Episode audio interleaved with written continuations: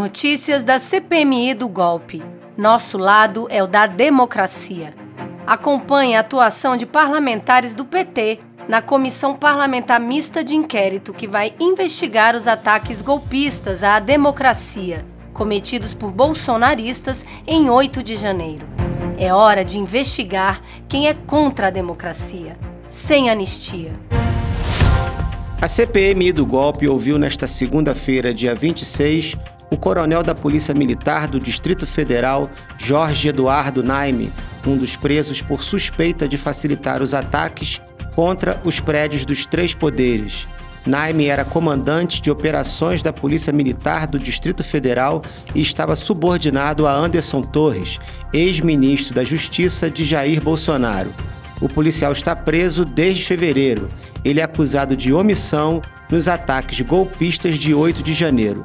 O líder do PT no Senado, senador Fabiano Contarato, afirmou que a sessão é importante para esclarecer os fatos. Importante para esclarecer os fatos e também para individualizar a conduta e a responsabilidade de cada um nesse ataque à democracia que aconteceu dia 8 e que eu sempre tenho dito que foi o ápice, foi a, a, eclosão de um ataque sistematizado ao processo eleitoral, à democracia, que durante quatro anos foi perpetrado contra o Supremo, contra a Câmara dos Deputados, contra o Senado e contra o Executivo.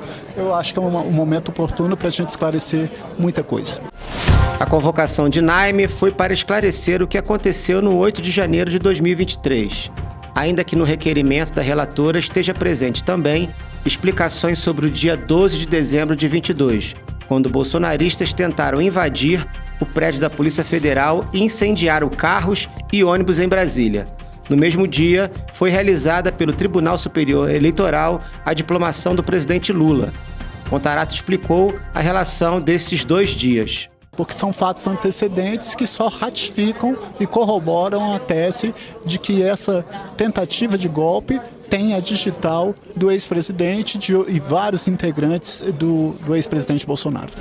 O deputado Rogério Correia, do PT de Minas Gerais, lembrou do papel de Bolsonaro como grande articulador da tentativa de golpe, desde as ameaças institucionais que antecederam o 7 de setembro de 22 sobretudo ao ministro do STF, Alexandre de Moraes. Para o deputado, o Exército não permitiu que a PM retirasse os acampamentos. O Exército não permitiu que a Polícia Militar retirasse de lá. E o senhor deu o nome do general Dutra que sim, estava sim. sob o comando do general do Exército, do comando general do Exército, que também era, evidentemente, bolsonarista e acompanhou a eleição e o resultado eleitoral das eleições ao lado do senhor Jair Bolsonaro. A sessão nos ajuda a entender o braço militar na tentativa de golpe, declarou o deputado Rubens Pereira Júnior, do PT do Maranhão. Ele reforçou que a segurança na Praça dos Três Poderes é feita especificamente pela Polícia Militar do Distrito Federal. A segurança na Praça dos Três Poderes, de uma forma geral, é feita pelo Sistema de Segurança do Distrito Federal, especificamente pela Polícia Federal do DF. Quem está vindo lá do acampamento, se deslocando por toda a esplanada, algumas pessoas armadas, inclusive, com rádio de comunicação, preparando uma tentativa de golpe de Estado.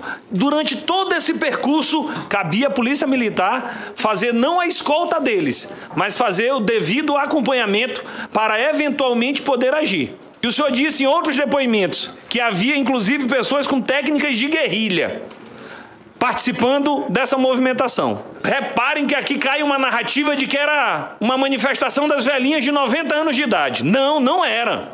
Era algo organizado, financiado e com algumas pessoas que tinham inclusive técnicas de guerrilhas. Qual era o movimento que participava dessa movimentação? Movimento tomada do poder Tomada do poder, se fosse antes da eleição, podia dizer que era um grupo de oposição que queria disputar a eleição para poder vencer as eleições. Mas tomada do poder, uma semana após a posse presidencial, só tem um nome: é tentativa de golpe de Estado. Na terça-feira, 27 de junho, a CPM do golpe ouviu o coronel Jean Lawande. O militar teve suas conversas interceptadas pela Polícia Federal. Lawande falava com o ex-ajudante de ordens de Bolsonaro, Tenente-Coronel Mauro Cid, sobre possíveis tentativas de golpe e ações contra o resultado eleitoral. Durante a sessão, Lawande se contradiz e acaba comprometendo Bolsonaro e o exército. O bolsonarista disse que o ex-presidente não deu ordens para apaziguar o país. A fala de Lawande foi objeto de análise do deputado federal Rogério Correia, do PT de Minas Gerais. E o senhor disse que o presidente não deu ordem para apaziguar o país, que é o que o senhor queria. Então, pessoal, de duas coisas. Ou o senhor realmente está querendo culpar o presidente pelo que aconteceu depois, e aí veio dia 12, veio dia 8, veio o atentado no dia 24, que queriam estourar um caminhão com querosene para poder dar fogo em Brasília, no aeroporto, nós já ouvimos aqui o terrorista. Tudo isso aconteceu porque o presidente não deu ordem para apaziguar o país. O senhor ainda disse que eles continuaram na frente do Exército porque o presidente não deu ordem para eles saírem do Exército e apaziguar o país. Isso é a denúncia que o senhor está fazendo do presidente Jair Bolsonaro. Apesar do teor enfático das mensagens, Lawande disse na CPMI que em nenhum momento falou sobre golpe. Ele justificou que o material coletado pela Polícia Federal é objeto de conversas privadas.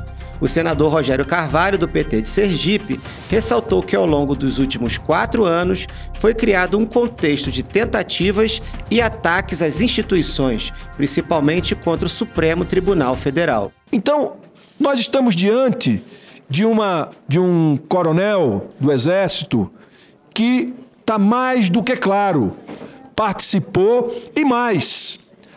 Essas três manifestações de Vossa Senhoria aqui comprovam cabalmente a organização de um golpe. Isso não preciso só dizer que não, porque tinha em todas as, as, as todos os, os quartéis generais haviam pessoas amontinadas, havia uma estrutura sendo financiada. Se quisesse apaziguar, era mandar aquelas pessoas irem embora. O senhor devia botar a mão na cabeça porque o senhor viu o que é um país em guerrilha. O senhor queria que este país fosse submetido a uma guerrilha, porque antes disso, o exército brasileiro não se posicionou e o senhor era subcomandante do, do Estado-Maior não se posicionou quando o presidente tirou do exército o controle de armas. Para o deputado federal Rubens Pereira Júnior, do PT do Maranhão, o coronel Lawande deveria estar na CPMI como investigado, não como testemunha, porque ele é um dos que mais incentivou o golpe de Estado no nosso país. Coronel Lawande, isso aqui é o que popularmente o povo diz que o senhor foi pego com o batom na cueca. O senhor fica inventando histórias fantasiosas, delirantes, que ninguém acredita. Na sua defesa, o máximo que o senhor consegue é dizer que Bolsonaro foi omisso. É dizer que ele podia ter tentado pacificar o país. Aqui, de fato, nós temos que concordar nesse ponto.